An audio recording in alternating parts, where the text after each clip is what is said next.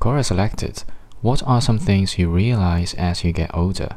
From Farham Stargarian. Parents never lie or speak of anything unimportant.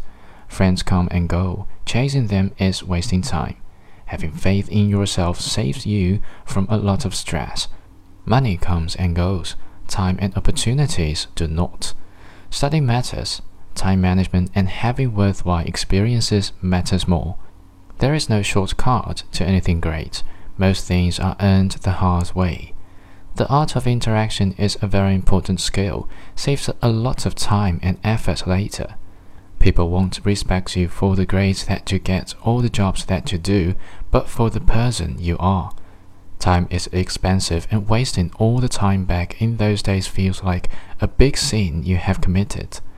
People mostly do not care and think about you, so there is no point in giving up opportunities out of shyness.